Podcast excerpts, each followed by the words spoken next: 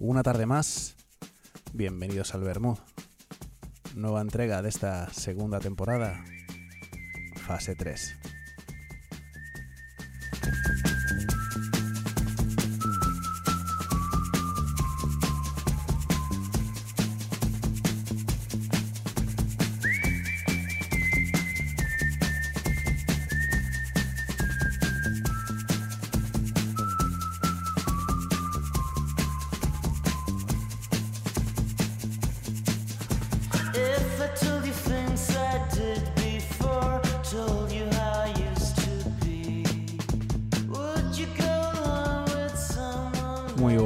Tardes, una tarde más de Bermud y una tarde menos para llegar a esa nueva normalidad que tanto ansiamos todos. La invitada de hoy es de un pueblito cerca de Bilbao, de Sopela, tiene 23 años.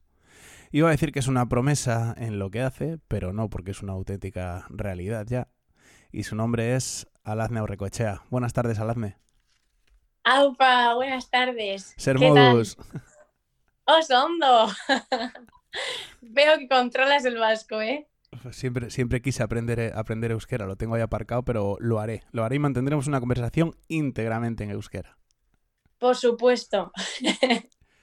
Bueno, decía antes que iba a decir promesa, pero no, porque eres una auténtica realidad en lo tuyo. Tú te, te dedicas al subpaddle, que es una modalidad de, de surf, y modalidad en la que cuentas, por ejemplo, ya con una medalla de plata con la selección española eh, por equipos Eso en, es. en El Salvador. Pero antes de seguir por ahí, me gustaría para que todos aquellos que no conozcan lo que es el, el sub, estén, que es una abreviación de stand up, el sub paddle, cuéntanos un poco de qué, de qué trata este, este deporte. Pues mira, al final eh, es lo que tú has dicho, es una, una modalidad aquí encima bastante nueva y es con una tabla más grande que las que suelen ser de surf, son más grandes y la peculiaridad que tiene es que al final eh, te mantienes siempre de pie de, en esa tabla y con un remo, tienes la ayuda de un remo. Entonces, eh, bueno, para la gente que no sabe hay como dos modalidades, que seguro que muchos habéis visto a gente como paseando sobre eh, aguas planas, eh, por ejemplo en ríos y así se suele ver bastante gente. Y es eso, hacen como travesías remando encima de una tabla. Y luego está eh, el stand-up paddle surf, que es al final como el surf, pero en las maniobras, cuando tú vas a hacer una maniobra, es decir, un giro en la ola, al final te ayudas con el remo. Entonces sería eso, la diferencia es que las tablas son más grandes y te ayudas un poco con el remo. Y por ejemplo, ya estás de pie, ¿no? Que es, que es como la esencia de, de estar ya de pie, aguantándote ahí un poco el equilibrio con el remo. Claro, porque en el surf empiezas tumbado cogiendo la ola, que se dice, y- Eso y, es. te levantas a mitad y en el paddle estás todo el rato, todo el rato de pie. tienes ahí un plus. Pero por otra parte, nosotros, por ejemplo, bueno, eh, yo, por ejemplo, ya uso tablas más pequeñitas porque al final en competición, pues lo que intentas es llevar tablas más pequeñas para luego, al final, luego al hacer las maniobras o los giros, pues para que sea algo más fácil. Entonces, mantenerte de pie a veces es un poco difícil. Bueno, yo he visto, yo he visto algún vídeo y en el segundo dos a mí me tendrías eh, debajo de la agua ya. Seguro. que va, que va, se, se va aprendiendo poco a poco, joder. Bueno, pues hablábamos subpaddle. Eh, ahora escuchas a todos los niños y niñas eh, decir, pues uno quiero ser futbolista, otro quiere ser cantante, otro quiere ser músico, o dentro del mundo del deporte, pues tenis o baloncesto, surf cada vez más. Mm. Pero el subpaddle, que conste que está creciendo mucho, pero ¿en qué momento Alazne se da cuenta de que, de que quiere hacer esto? Coge un- una, una tabla, un remo, y ¿en qué momento dices, yo me quiero dedicar a esto? Pues mira, si te digo la verdad, yo, bueno, mi, mi aita ya sur- mi padre ya surfeaba y como desde pequeñito siempre nos ha querido como meter al agua, pero como que me daba ahí un poco respeto al mar y me daba miedo. Entonces, eh, al final me apunté con, con mi hermano, que tengo un mellizo, eh, a karate. Y flipas que empecé de karateca hasta los 16 así. Pero ahí entre medias, cuando tenía 11 años ya, como que sí que me animé a hacer una, un cursillo de surf con mis amigas. porque lo que te he dicho, que con mi padre sí que es verdad que, que al final me intentaba meter, pero siempre estaba con ese miedo. Pero al haber hecho esa clase de surf eh, con mis amigas, como que me empezó a enganchar más y, y como que ya mm, me divertí mucho y bueno, ya cuando pillé esa primera ola, eh, era como una sensación que yo creo que si no lo has hecho nunca, no, o sea, es imposible de, de saber lo que se siente, ¿no? Creo que es lo que se diferencia de, de otros deportes, yo creo, sentir ese deslizamiento con, con una ola, ¿no? Es algo... Y, y luego ya empecé a surfe, a competir también como con 14 años en surf, en las competiciones de, de Euskadi, de, de España y, bueno, fui cada vez compitiendo, compitiendo en surf y un día como que eh, mi entrenador, cada vez que como que había, no había olas, pues nos decía, oye, ¿por qué no probáis el pádel? Que es como una manera también de seguir entrenando remando. Entonces ahí empecé a probar un poco el pádel cuando no había olas, pero en la modalidad esta de, de travesía, de remar. Y como que me gustó esa sensación también de ir como sobre el mar, ¿no? Era como que me creía ahí Dios. En, sin- en sintonía con el, con el océano. Eso es. Y justo era una modalidad que era bastante nueva aquí y, y recuerdo que había antes unos que se llamaban eh, Juegos Náuticos Atlánticos y era un, como una competición que íbamos como todos los países fríos, que era muy chulo. Y ahí estaba la selección vasca. Entonces fuimos y había la, la modalidad de stand-up paddle y dijeron, pero stand-up paddle surf encima, o sea que aparte de la de travesía había surf también. Entonces dijeron, oye, eh, Alasne, ¿tú has hecho algo de paddle? Y yo, a ver, haber hecho, pero de remar sobre mm, agua plana. Y, ya, pero necesitamos paolas, ¿qué? ¿Te animas? Entonces me llevaron una tabla de pádel que era más grande con el remo. Yo no había cogido en la vida eh, olas con, con el pádel. Y, y allí en, el- en la misma competición que era en Francia, me puse a practicar, a practicar y dije, joder, pues en verdad es lo mismo que el surf, pero yendo con el remo que incluso al final es como un apoyo, ¿no? Que en parte, una parte, si lo usas como punto de apoyo es más fácil. Y empecé como a engancharme y dije, ¡buah, buah, buah! Como que vi encima que, que o sea, no sé, veía como que lo, lo aprendía muy rápido, ¿no? Y me, me enganchó muchísimo y encima hice muy buen resultado, que bueno, que gané medalla de oro ahí. Y, y fue como una motivación extra de, ¡buah, igual es este mi deporte, ¿no? Y ya desde ahí empecé con todo, con el pádel. Y eso que aquí era muy, muy, muy nuevo y, y empecé ya a, a- Antes, al principio empecé como a competir surf y stand-up paddle. Pero llegó un momento que me tenía que decidir porque era una locura. Sí, sí.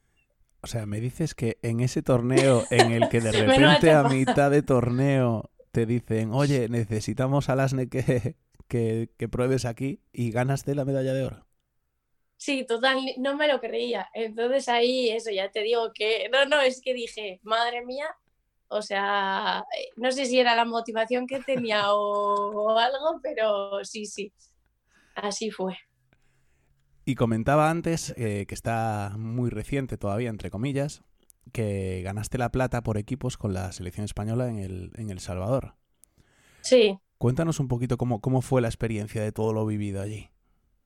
mira, yo eh, cuando me han preguntado, eh, yo lo digo siempre que creo que nos ayudó mucho al equipo que fuimos, porque, eh, bueno, los demás países cuando nos veían eh, nos decían que, que flipaban, que nos veían como una piña, ¿no? Cada vez que entraba alguien a, competir en su ronda, eh, sentías que tenías ahí el equipo fuera y, y encima el surf, el stand-up paddle, surf y todas estas modalidades son deportes individuales.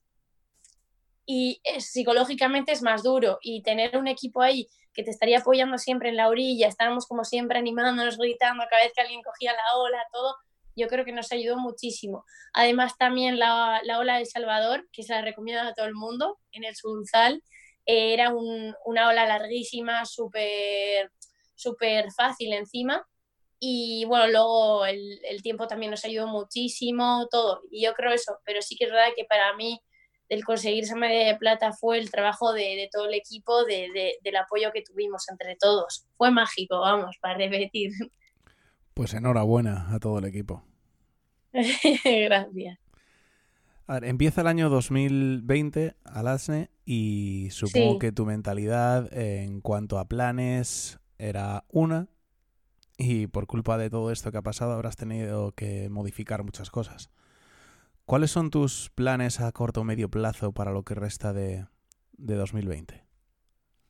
Pues mira, para mí sí que ha sido bastante difícil porque al final el año pasado al hacer el resultado del que hemos hablado y, yo al final el año, pasado empecé a hacer por primera vez, me clasifiqué para, para el circuito mundial, para la liga, que, que es un circuito que al final eh, pues es como la WSL Sur, pero en, en estándar padel, ¿no? Es la liga mundial.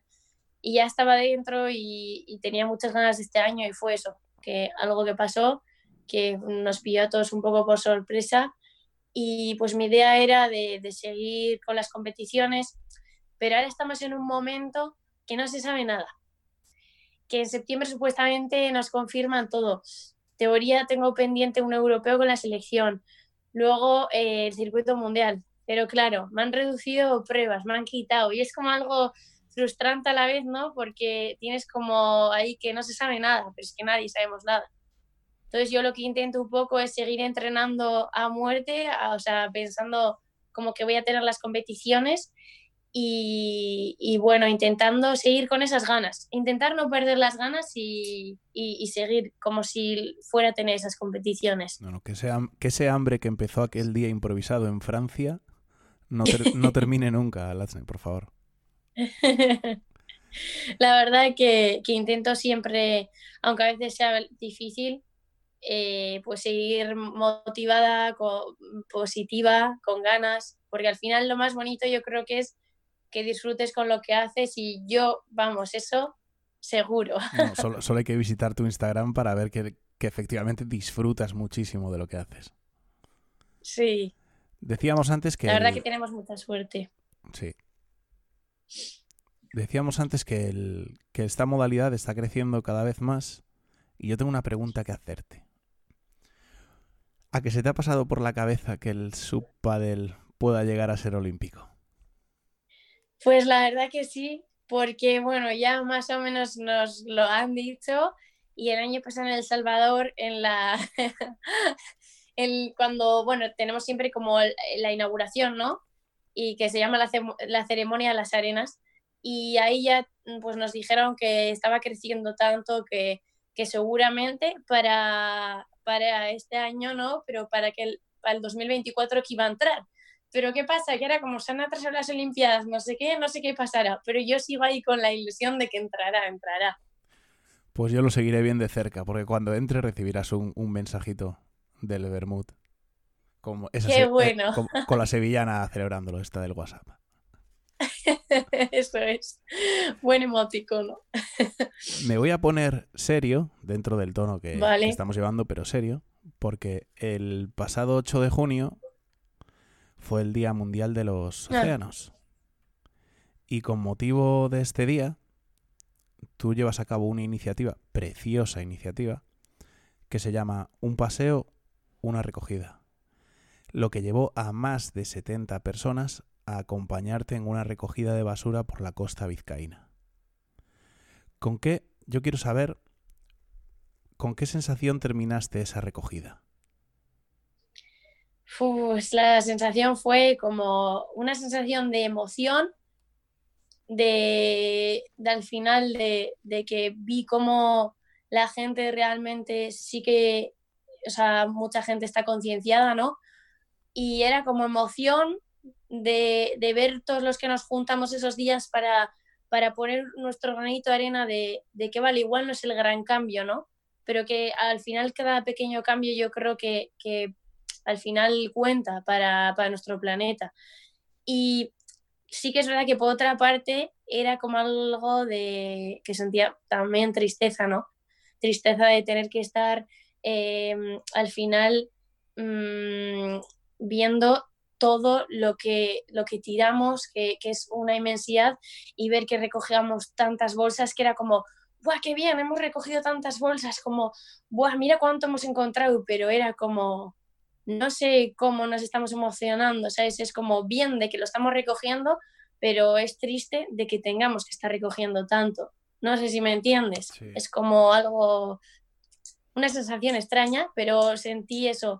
Me pareció algo muy bonito ver, ver que tanto niños como padres, como eh, todo, es que estamos al final una mezcla de, de edades que, que vi que al final sí que es verdad que la gente se está concienciando de- de- del problema que tenemos. Esto salió ahora con motivo de, del, como decía hace un momento, del 8 de junio, Día Mundial de los Océanos, pero sé que este tipo de iniciativas tú, a ti te vienen de, de antes por esa gran conciencia social que desde aquí personalmente yo te agradezco, porque el océano forma parte de nuestra vida y si queremos que siga siendo así, tenemos que cuidarlo. Sí, yo al final siempre he intentado, eh, cuando he salido de surfear, cuando he estado por la calle paseando, si veo algo, se me hace imposible mirar hacia el otro lado. Aunque sea lo mínimo que intento hacer es recogerlo, pero también lo mínimo que podemos hacer es tirarlo. Es que he visto gente de verdad que, que por vagancia de igual tirarlo en la papelera que no cuesta nada, lo ha tirado así y sin cargo de conciencia. Y, y al final, por ejemplo, al final los océanos, ¿no? Que acaba ahí todo. Los océanos al final, si tenemos los océanos sanos, es que es, es un planeta sano, que al final no nos damos cuenta y es que hay uno. Y mucha gente yo creo que es egoísta y que piensa como a él no le va a tocar, pero es que al final no va a haber futuro si seguimos así. Pues por más alaznes y menos guarretes. Hablando Sí, por favor. Y bueno, a mí me ha contado un pajarito, aparte de, de vídeos que hay en tu Instagram, que le ha sacado un rendimiento fabuloso a este confinamiento. Así que la- yo voy a lanzar la pregunta y a ver, y a ver qué dices. Dale, dale. ¿Qué hobbies has descubierto que tienes durante este confinamiento? Bueno, soy, soy la, la ukelelera profesional totalmente. El rasgueo se me da increíble. No, a ver, la intención cuenta. Yo estaba motivada, tenía ahí el ukelele, la guitarra y dije, joder, pues me voy a poner con ello. Y empecé y, y bueno, pues no es muy lo mío, pero bueno, al final perdí la vergüenza, hice así algún covercillo, que a mí me da mucha vergüenza cantar y la verdad, ojo, que sorprendía a la gente, ¿eh? que me decía la gente, joder, tenías ahí escondida ahí tu vocecilla de angelito, tal. Pero no, fue muy divertido porque la gente no se esperaba que yo iba a subir algo cantando, ¿no? Y, y ahí estuve, intentando ahí ser una ukelera profesional. Pues os animo a que visitéis los vídeos de, de esos covers que dice en su Instagram porque están muy guay. Espero que subas más, que no haya sido solo cosa de confinamiento. Jo, pues mira que me lo ha dicho la gente, pero es que ahora me ha vuelto otra vez esa vergüenza. No sé qué me pasó en el confinamiento y ahora está ahí un poco aparcado el ukelele, pero, pero volveremos. Y ahora que hablamos veo una guitarra por ahí atrás también, ¿eh?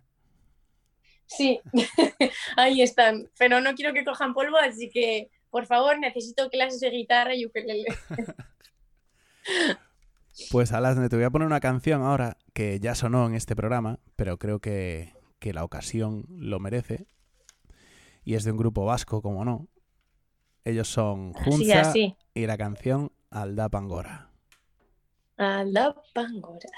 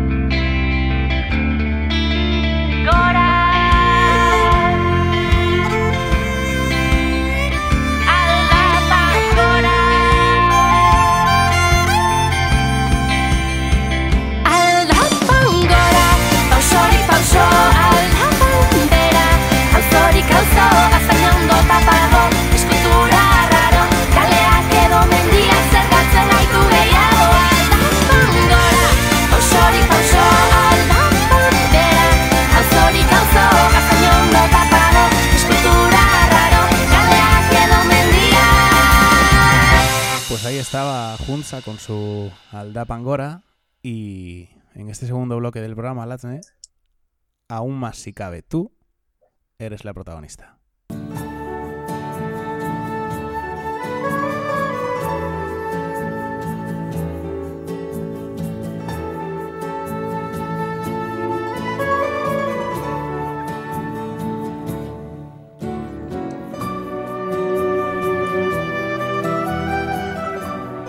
Este segundo bloque sacamos a relucir esa faceta que todo el mundo ha entrenado muchísimo durante este confinamiento, aparte del, del ukelele y algún cover que otro, y es la faceta culinaria, ese, ese chef que llevamos dentro que ha salido durante estos meses atrás. Y le pido a todo el mundo que nos deje una receta aquí, en el Bermud. Bueno, yo os dejo ahí una recetita que, muy sana, que la probé en el confinamiento. Bueno, a mí no es que yo no soy muy chef, pero, pero bueno, coges un poco de avena, ¿no? Avena, que la avena últimamente está, que la tenemos todos en casa, que nos da energía por un tubo. Luego, eh, coges un plátano súper maduro, que al final mi típico plátano que está ahí por casa, que, que lo quieres tirar, mira, pues lo aprovechamos. Eh, ¿Qué más? Un poco de aceitito, una cucharadita y unos chips de choco. Aplastamos el plátano, pum, pum, pum, pum, fácil, que está blandito. Echamos la avena y echamos los chips de chocolate. Lo mezclamos, no necesitamos nada, fácil. Lo tienes en casa y lo hacemos en nada. Ti, ti, ti, le damos vuelta y lo metemos al horno como 15 minutos a 200, no, a 150 grados y ya como en 15 minutos vas viendo que se van dorando y ahí tienes las chips sanitas y, y nada, que, que son fáciles y eso lo hace cualquiera, que si lo hago yo, lo hace cualquiera. Pues me la apunto y te lanzo la invitación que le lanza a todo el mundo, que es que la próxima vez que lo hagas me envíes una foto para ver cómo Vale, queda. no tienen muy buenas y pinta, pero están muy buenas. El otro día estuvo aquí de invitado el cantante Paul 314 y dejó esta pregunta para ti. Qué bueno. ¿Crees que vamos a salir más fuertes de la pandemia? ¿Qué dices? Creo que sí que hemos salido más fuertes, que creo que hemos aprendido al final a ser más solitarios entre nosotros, pero también creo que sí que nos ha hecho más fuertes, pero que creo que nos hemos equivocado con eso de, por ejemplo, volver a la normalidad de antes, ¿no? Sí que nos ha hecho más fuertes en, al final, eh, en, dos sentidos, ¿no? Fuertes de, de al final igual psicológicamente yo creo que, que en parte sí, porque creo que hemos aprendido a controlar eh, más nuestro cuerpo, nuestra mente, que sí que es verdad que han habido momentos de estrés que creo que los hemos tenido todos, pero creo que también hemos aprendido a controlar eso, aunque haya sido difícil. Por otra parte, fuertes de, de estar bien, de creo que nos hemos hecho un poco más débiles, me refiero a, a- al salir, yo creo que en vez de estar fuertes para el virus, yo creo que al estar encerrados en casa nos hemos hecho un poco más débiles. Entonces están ahí como las dos caras. Estoy completamente de acuerdo contigo. Tal cual. Gracias por la pregunta. Se las daré de tu parte a Paul. Y como no, Alasne, el próximo día tendremos al otro invitado. Y es tu turno de dejarle una pregunta. Vale. Eh, sí, mítica pregunta, ¿eh? pero quiero, quiero saber a ver qué responden, porque a veces es fácil, pero no. Si pudieras cambiar algo ahora, ¿qué cambiarías? Puedes cambiar lo que sea, pero solo puedes cambiar una cosa, ¿vale? Ostras, pues me intriga porque no, no sé ni, ni qué contestaría yo. ¿A que no? Lo siento por el siguiente.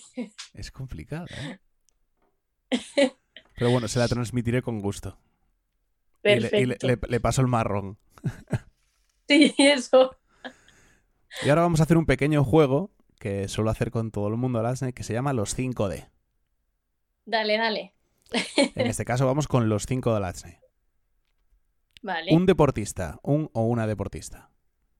Ariana Ochoa. ¿Un grupo de música o cantante? Eh, ay, ay, ay. eh, es que tengo muchos. And Sons. ¿Una película? Forrest Gump. ¿Un sueño personal? Cambiar el mundo. ¿Y una serie de televisión? Masterchef. Porque soy muy mala chef. Pues estas son las, las cinco de. Y ahora le pedimos a todo el mundo que nos deje una, una frase para el recuerdo. Una frase que pueda ser que te motive a ti, una frase que creas que puede motivar a los demás o ayudar, o simplemente una frase que te, que te guste, que te diga algo a ti. Vale, a ver, a mí me gusta mucho una que yo me la suelo aplicar y es que para mí es que mantengas tus ojos en las estrellas, pero tus pies en la tierra. Me parece una frase que a mí me ha ayudado mucho y que quiero compartirla con, con todos y todas vosotras. Pues yo me la aplico porque después de cuarenta y pico episodios que llevo, eh, me estáis enseñando muchísimo todos los, los que estáis siendo entrevistados. Gracias a ti porque, vamos, es una entrevista divertida y, vamos, que, que se, me- que se pasa volando encima. Quiero seguir. Nos quedamos el tiempo que haga falta, ¿eh?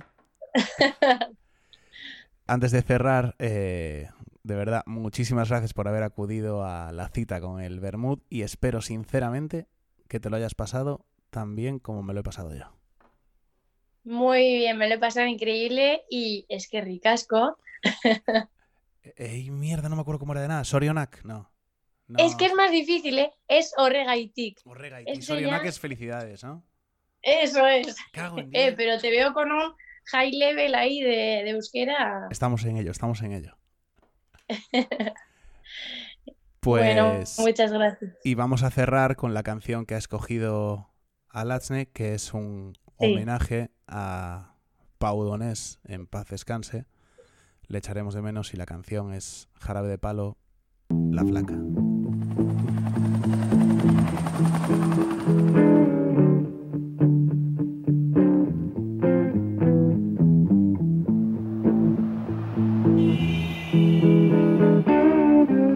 En la vida conocí mujer igual a la flaca, coral negro de La Habana, tremendísima mulata, 100 libras de piel y hueso, 40 kilos de salsa y en la cara dos soles que sin palabras hablan,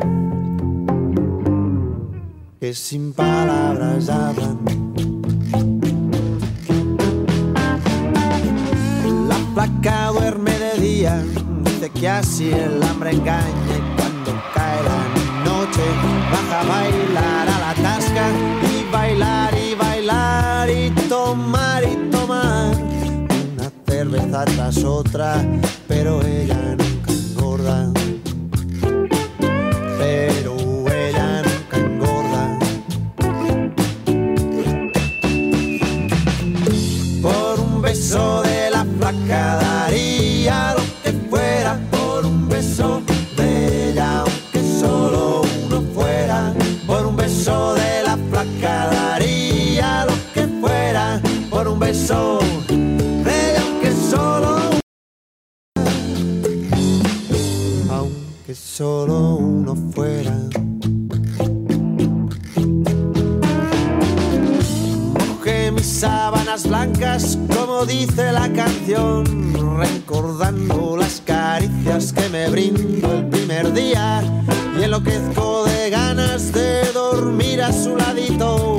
porque Dios que está flaca a mí me tiene loquito. Oh, a mí me tiene loquito. Por un beso de la vaca yo daría lo que fuera por un beso de ella, aunque solo uno fuera por un beso de la vaca.